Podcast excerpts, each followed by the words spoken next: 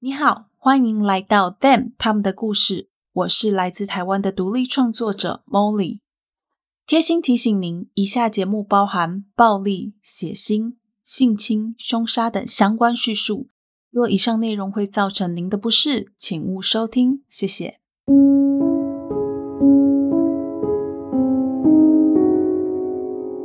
Hello，各位亲爱的 Bonus 们，大家好，欢迎回到 Them 他们的故事。我是 Molly。那在节目开始之前呢，一样让我们先来感谢一下赞助名单。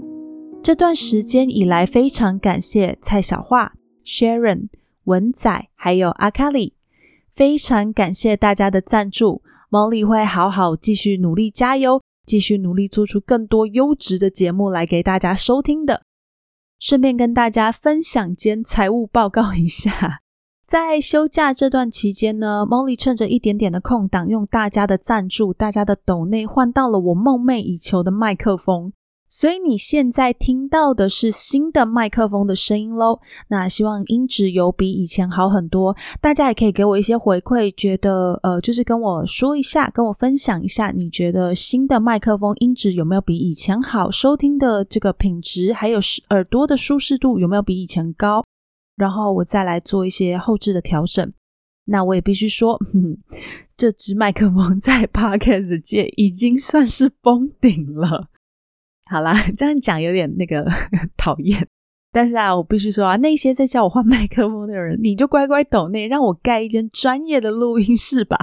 要不然我真的不知道我要再换怎样的麦克风了。好啦，那个开玩笑的啦，就是啊。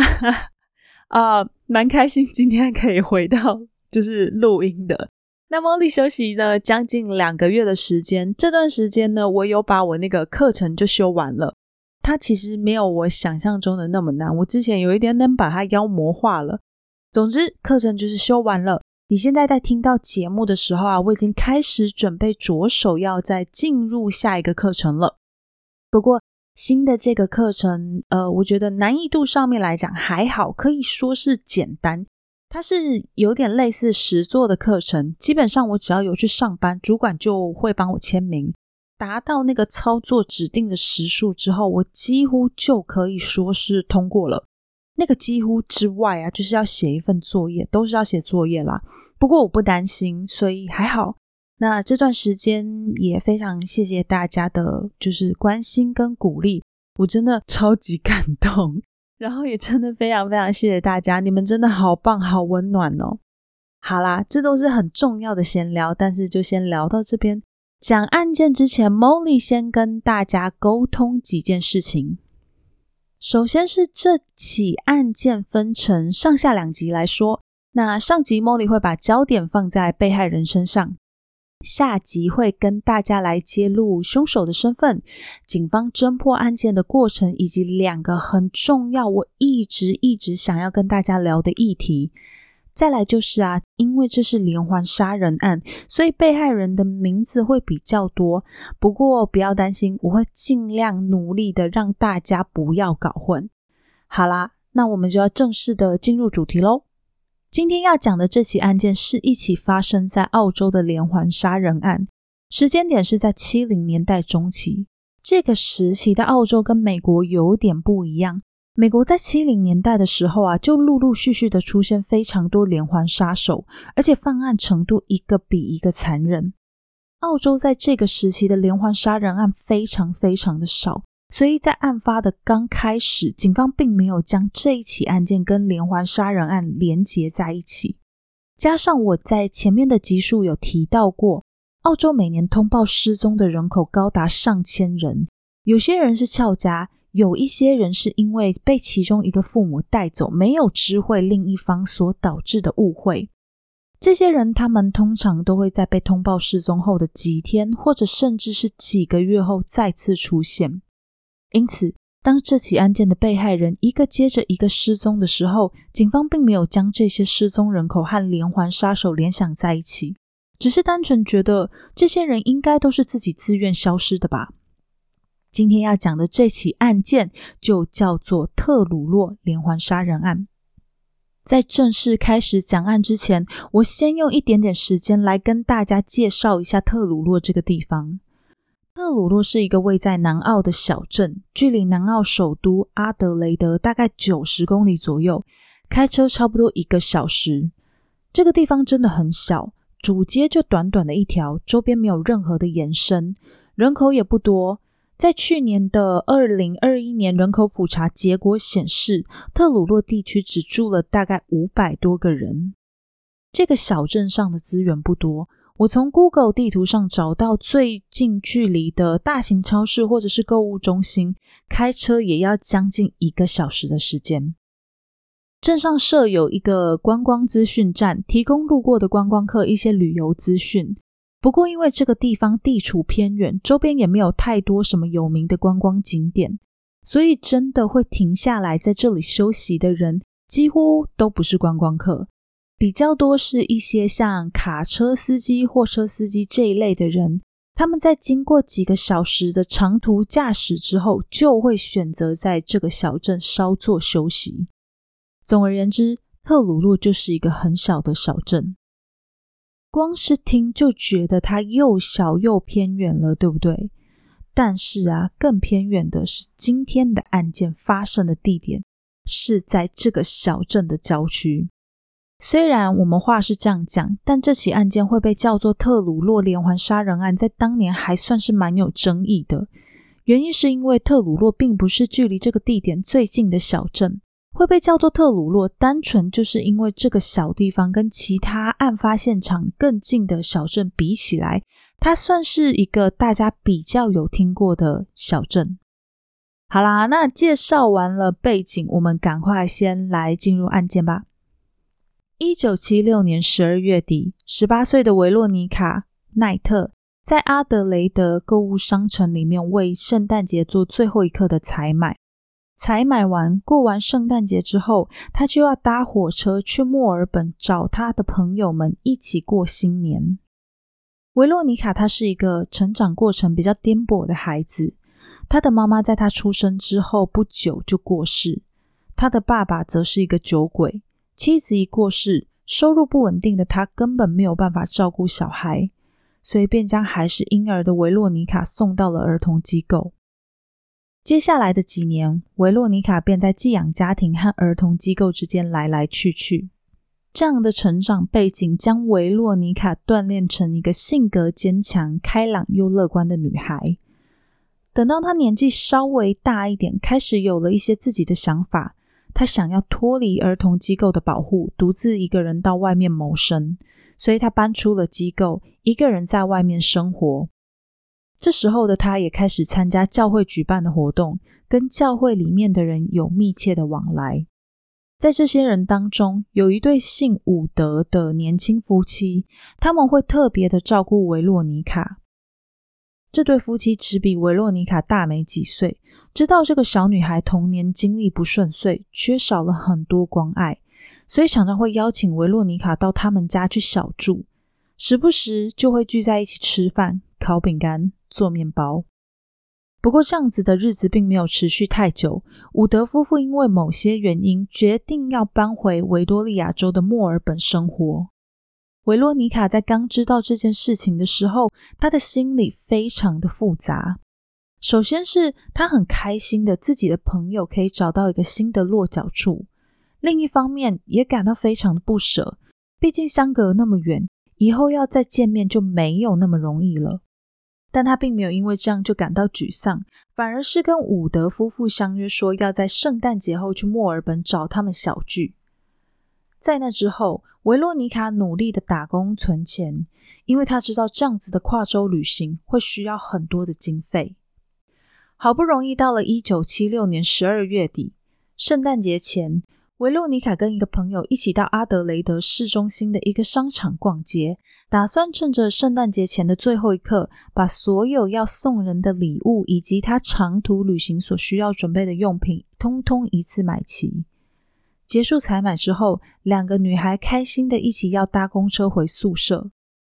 就在他们到达公车站的时候，维洛妮卡忽然发现自己有东西不小心遗留在商场，于是她便让朋友先搭公车回家，自己一个人回到商场去找她的东西。几个小时后，大约是凌晨一点左右，宿舍的管理员就发现维洛妮卡还没有回到宿舍，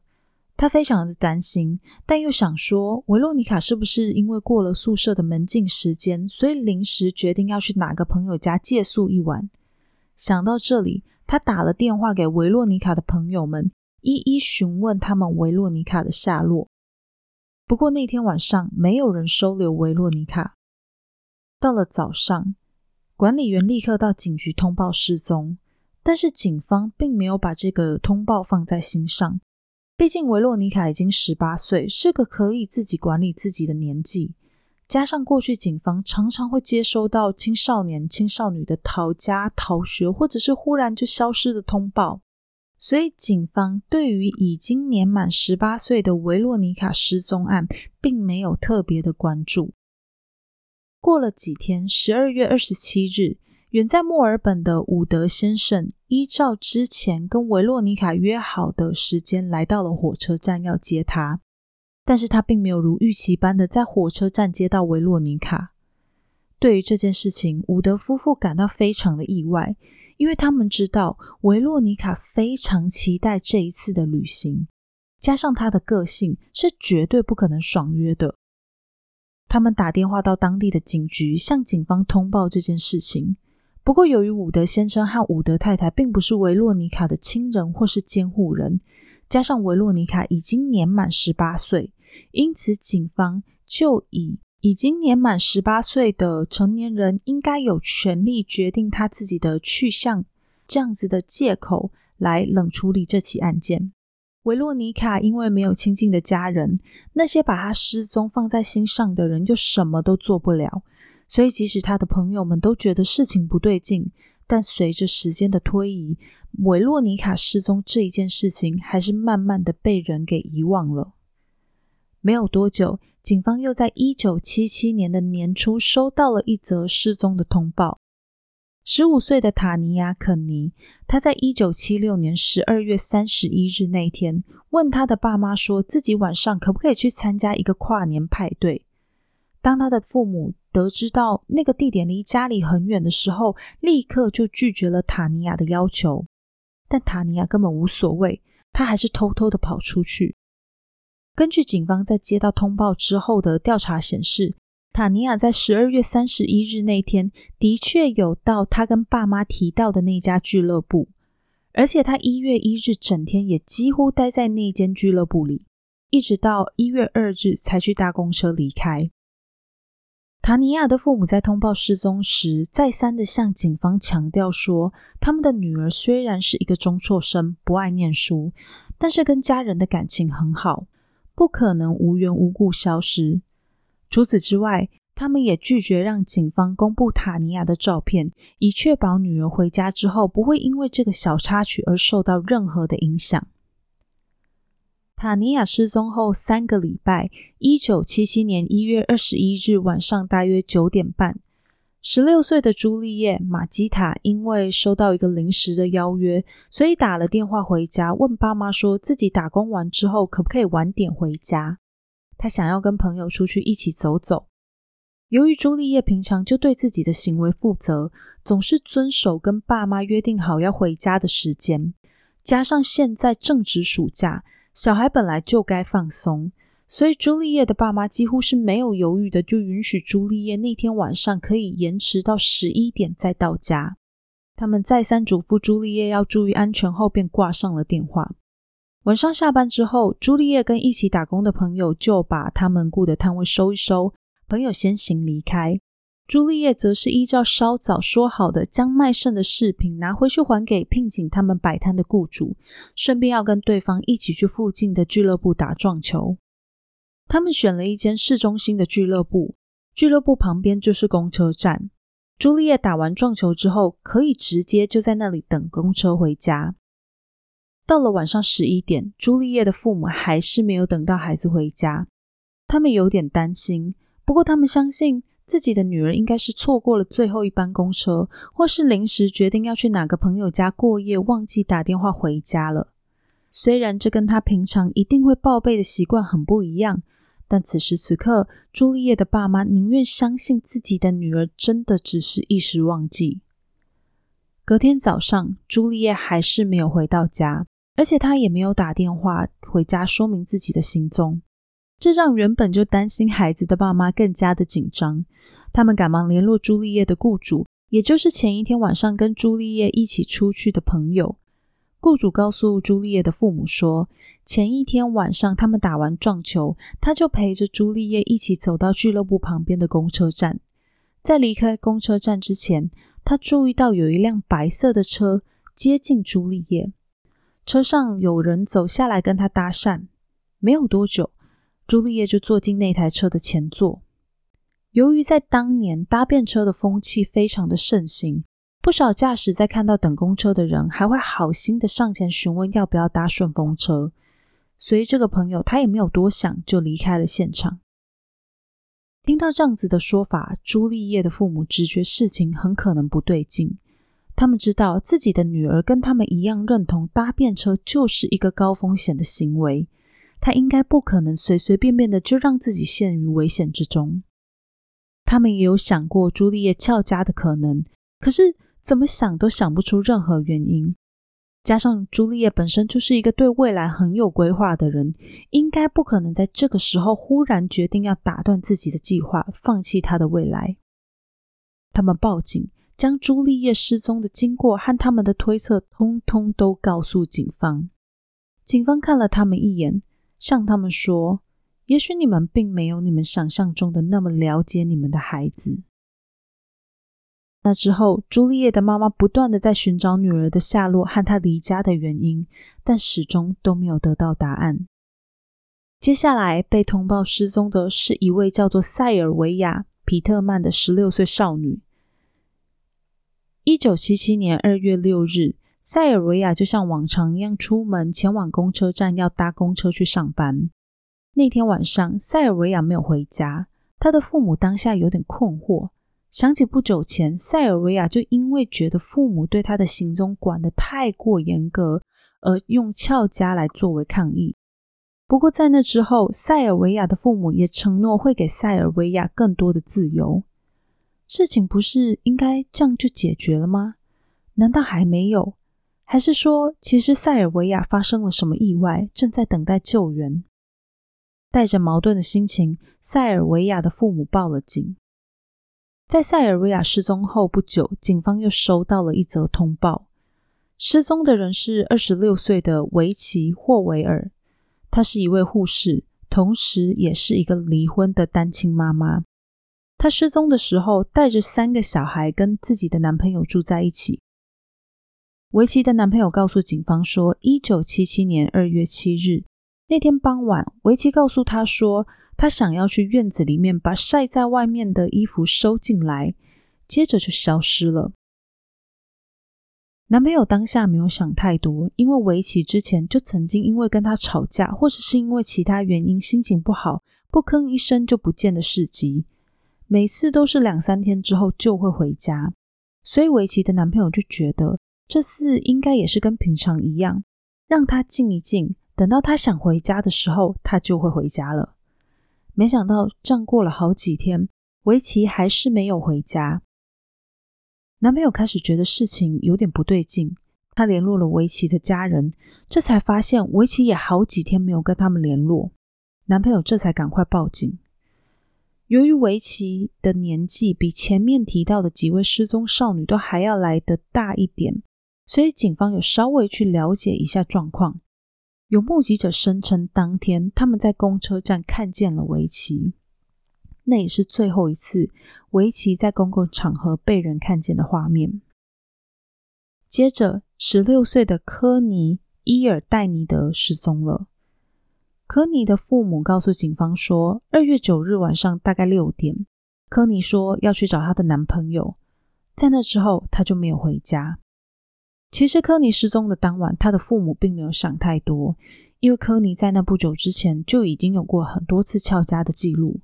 在那次翘家之后，他们跟社工进行了很多的沟通，才勉强接受要让科尼拥有更多的自由。所以当晚，科尼的父母就为了不要让女儿觉得有被管教的压力，所以没有太积极的去寻找女儿。是到了隔天，他们才开始有点担心。他们依照之前的经验，打电话给科尼的朋友，也有打电话到之前那位社工那里。不过，没有人知道科尼的下落。在无计可施的情况之下，科尼的父母还是报警了。接下来，最后一位失踪者，她是一位二十岁的单亲妈妈，黛博拉·兰博。黛博拉她在一九七六年的冬天生下了一个女儿。本来她是想要独自一个人将女儿抚养长大，但在经过六个月的挣扎，他明白的了解到自己根本就没有能力抚养这个孩子，所以只能忍痛将孩子送进了儿童机构，希望他可以被其他有能力、有爱心的家庭收养。那时候的黛博拉，她住在露营车公园里面，用政府发放的失业补助金当做生活费。一九七七年二月十二日，黛博拉因为有事必须要到阿德雷德市中心一趟，她就这样在前往公车站的路途当中消失了。黛博拉算是这几个失踪人口当中比较不一样的人，她平常没有什么朋友，跟家人也不太联络。他之所以会被通报失踪，是因为负责承办他失业补助金发放的工作人员注意到他已经有好一阵子没有去领他的失业补助金。另外啊，还有一些当地的教会的人，他们告诉警方说，黛博拉原本说好要去拿的那些旧衣服，也从来没有去拿过，而且他们怎样都联络不上黛博拉。由于担心他的人身安全，所以才选择报警。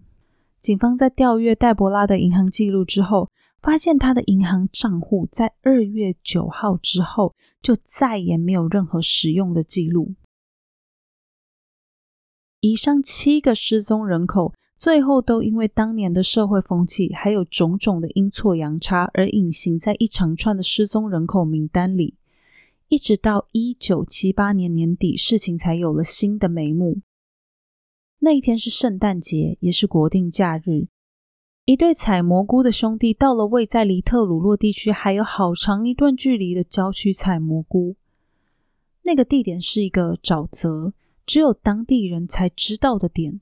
而且周围环境很天然，有很多的野生动物出没，所以一般人也不会没事就随便跑到那个地方去。他们两个人沿着沼泽边缘前进。其中一个人忽然看到前方不远的地方有一根长长的白骨，他们都没有多想，单纯的认为应该就是野生袋鼠，或者是周围农场的牛误闯这个地区，找不到出路，结果死在这里的。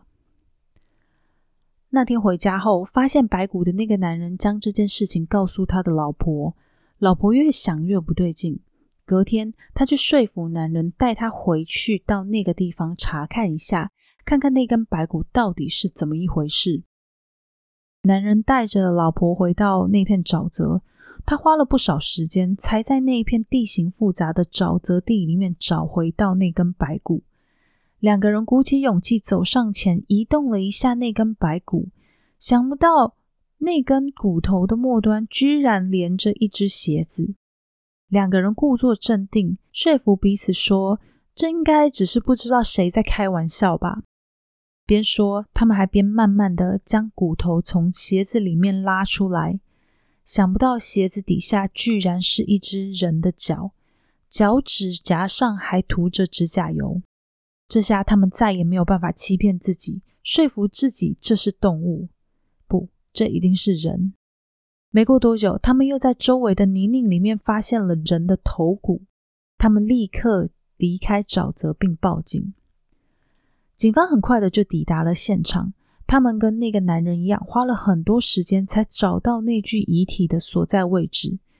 由于遗体大部分已经变成了白骨，所以他们最后只能靠着牙医记录去做比对。结果显示，这具遗体就是我们前面提到的第一个失踪少女，那位从小在儿童机构和寄养家庭长大的维洛妮卡。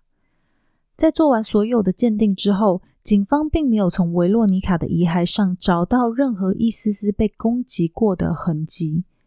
也因为这样，当时就有人推测维洛妮卡是不是来这边践行，水袋不够，结果渴死在这边的。不过这个说法根本毫无根据。除了我们之前提到的这个地方形势复杂，一般人没事根本不会到这里来，加上这个地点离维洛妮卡最后出现的阿德雷德市中心有好长一段距离，没有交通工具的话，根本就到不了。因此，这个说法很快就被反驳。在没有更多相关资讯的情况之下，维洛妮卡的死成了一个待解的谜团。还好，在这个时候，有一位在南澳失踪人口调查部门的警探注意到了维洛妮卡的案件，他决定要去调阅那些跟维洛妮卡差不多时间失踪，而且到现在都还找不到人的人的档案。在看过无数的档案之后，他发现从一九七六年年底到一九七七年的二月初，短短七个礼拜的时间，还有一些状况跟维洛妮卡失踪状况很类似的失踪案件。这些女性要么就是在公车站等公车的时候失踪，要么就是在前往公车站的路上消失。这些人就是我们前面提到的那七个人。他们的失踪几乎可以说是毫无道理。先撇除掉最后一位失踪者黛博拉，其他的人大部分都是有亲近的家人或是朋友的人。也许有些人跟家庭的相处是有一些张力，但他们过去都跟社会有高度的连结，要消失这么长一段时间根本就不可能。他们当中不是有些有理想、有规划又有抱负的年轻人。就是工作稳定、职业发展顺遂又有孩子的社会人士，应该也不可能是自杀。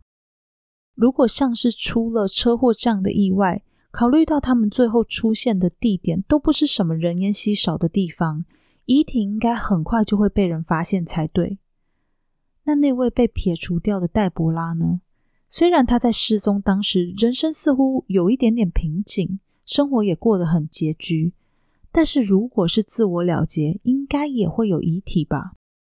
这些人不声不响的消失，加上维洛妮卡最后居然死在一个这么奇怪的地方，这位警探于是开始思考着，有没有可能是这个地区出现了一位连环杀手，而这些女性早就已经惨遭他的毒手了呢？但如果真的是连环杀手，为什么他的行为只持续了七个礼拜？难道是这位连环杀手有高超的反侦查能力，知道自己应该要换地点、换手法，还是这位杀手正因为其他像是偷窃、抢劫等等跟谋杀无关的罪名被逮捕入狱了呢？又或者，这位连环杀手跟这些被害人一样，已经不在人世间了？无论如何，他将自己的理论告诉同事，同事也纷纷认同他的看法。于是他们决定要去找这些失踪女性的亲人或者是朋友，希望他们可以出面帮忙，上媒体来呼吁社会大众提供有效的讯息。不过，真的要成功邀请到家属出面帮忙，并没有他们想象中的容易。这些家属大部分都不确定自己的女儿或者是朋友会失踪的原因是什么，是被人蛇集团绑架、单纯的俏家，还是真的已经出了什么事？不管原因是什么，失踪这么久，他们都很害怕他们即将要面对的现实。除了不想要面对现实之外，这其中也有不少父母将孩子的失踪推到自己身上，认为自己一定是管太多，或者是管太少，小孩才会出事。因为这些父母的愧疚，警方花了好大一番功夫，才成功的说服朱丽叶·马基塔的父母来向社会以及凶手喊话。朱丽叶的爸妈出面，将自己女儿下班之后去打撞球，在公车站等公车的事情，全部清楚的都揭露了给媒体。他们也诚实的表示，女儿失踪的日子里面，他们依然抱着希望，但现在他们不得不面对孩子可能真的已经遇害的事实，同时也呼吁社会大众要小心陌生人，还表示搭便车绝对是一个危险的行为。朱丽叶爸妈的呼吁并没有为警方带来任何新的线索。时间来到一九七九年的四月份，四月十五日这一天，复活节假期，选到郊外打猎的年轻人在树林里看见了一颗人类的头骨。他们大胆地将头骨用布包起来，打算交给警方。就在他们讨论着缴交头骨的细节的时候，一位巡逻员警恰巧经过。他们立刻将他们手上的头骨交给警方，并且带着警方来到他们捡到那颗头骨的地方。当刚成立的调查小队来到现场的时候，不少人都倒抽了一口气。因为根据比对，这个地点距离去年圣诞节时发现维洛妮卡遗体的地点相当靠近，只有不到两公里的路程。他们想起了连环杀手的理论，决定要对这个地区做一次完整的搜索。果然，他们很快的就在这个地区找到了更多的遗骸。除了遗骸之外，他们还在现场找到散落在遗骸附近的女性用品和衣物。警方在郊区找到遗骸的消息很快的就曝光。为了要快速的辨别这些被害人的身份，警方将部分的遗物照片释出，希望可以有家人或者是朋友出面认领。没多久，他们就接到了塞尔维亚父母的来电。女儿失踪的这些日子以来，他们从来就不愿意相信女儿已经遇害，但透过警方释出给媒体的照片来看。那一条女儿生前从来不会拿下来的项链，逼得他们不得不好好的面对现实。根据牙医记录的比对结果，那具遗体毫无疑问的就是当年出门上班之后再也没有回家的塞尔维亚。为了要确保那个地区都没有其他的遗体，警方总共用了十天的时间。用了八十五位远警的警力，地毯式搜索了二十平方公里的土地。除了塞尔维亚之外，警方还找到了当年二十六岁由同居男友通报失踪的维奇霍维尔，以及晚上说要自己去找男朋友的科尼伊尔戴尼德。科尼的爸爸在得知女儿的死讯之后，感到非常的愤怒，他将女儿的死因怪到当年那位社工身上。他认为，如果当年社工没有要求他放宽对女儿的管教的话，他根本就不会让孩子一个人在晚上出门。不过，现在说这些都已经来不及了，因为悲剧已经发生。到这里，毫无疑问的，警方确定他们正在面对的就是一个残暴的连环杀手。他们将消息释出，希望能够得到有效的资讯，但是。这些消息没有得到回馈，反而是激起了社会大众的恐惧。为了要将自己跟这些被害者做出明显的区隔，社会上开始出现责怪被害者的声音。许多人认为，就是这些被害者在不该出门的时候出门，在应该要回家的时候，还对外面的夜生活流连忘返。有些人则是认为，这些女孩搭便车贪小便宜的行为，让他们成了杀手的目标。为了要赶快破案，警方先是寄出了高达三万澳币的奖金，要给能够提供有效线索的民众。可是时间一天又一天的过去，来的线索不是错的，就是假的。警方决定要试试看当年还很新的犯罪侧写技术。看看能不能透过这个技术来缩小犯人的范围。犯罪侧写专家在看完一系列的证据和档案之后，便表示这位连环杀手应该是住在阿德雷德，或者是阿德雷德附近的郊区，而且他是一个非常普通的人，普通到像路人一样，根本就不会有人将他跟杀手这两个字联系在一起。他杀戮的主要原因是出自于对性的渴望。而且他手下的第一个被害者很有可能是一场意外，应该是他在侵犯被害者的过程当中失手误杀了被害人。在那之后，由于没有将案件连接到他身上，甚至也没有人发现有被害人，所以他才会继续犯下后续的案件。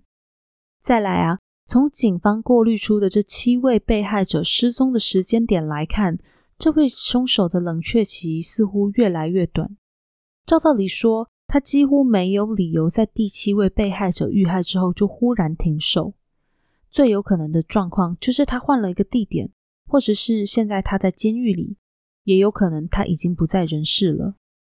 基于以上种种分析，警方开始针对那些有暴力犯罪记录的人去做分析，同时也将这个悬赏奖金加码到四万澳币。而就在警方宣布奖金加码的同时，线索就来了。好，那我们今天的案件就先讲到这里。我们下周一会再接着跟大家讲述接下来的内容。在这里要呼吁各位收听节目的 Bonus 们，如果你喜欢这档节目，可以透过叙述栏中的连结找到我们的 FB、IG。或者是直接到 FB 和 IG 上面搜寻 them 他们的故事，英文 T H E M 加上中文他们的故事，就可以找到节目的社群平台喽。如果你心有余力有余的话，还可以小额赞助一下 Molly。如果心有余力还在培养的话，那么在你的社群上推荐 Molly 的节目，和在你收听的平台上留言加五星，特别是 Apple Podcasts 和 Spotify 的五星评价，对节目的曝光度都是非常重要的哦。好啦，那今天就谢谢大家的收听，我是 Molly，我们下集再见喽，拜拜。Welcome to the darkness. Fear will let you in.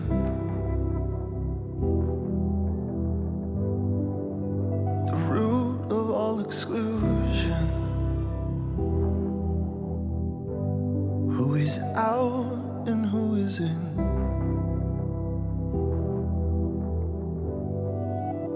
Systems of belonging. Lock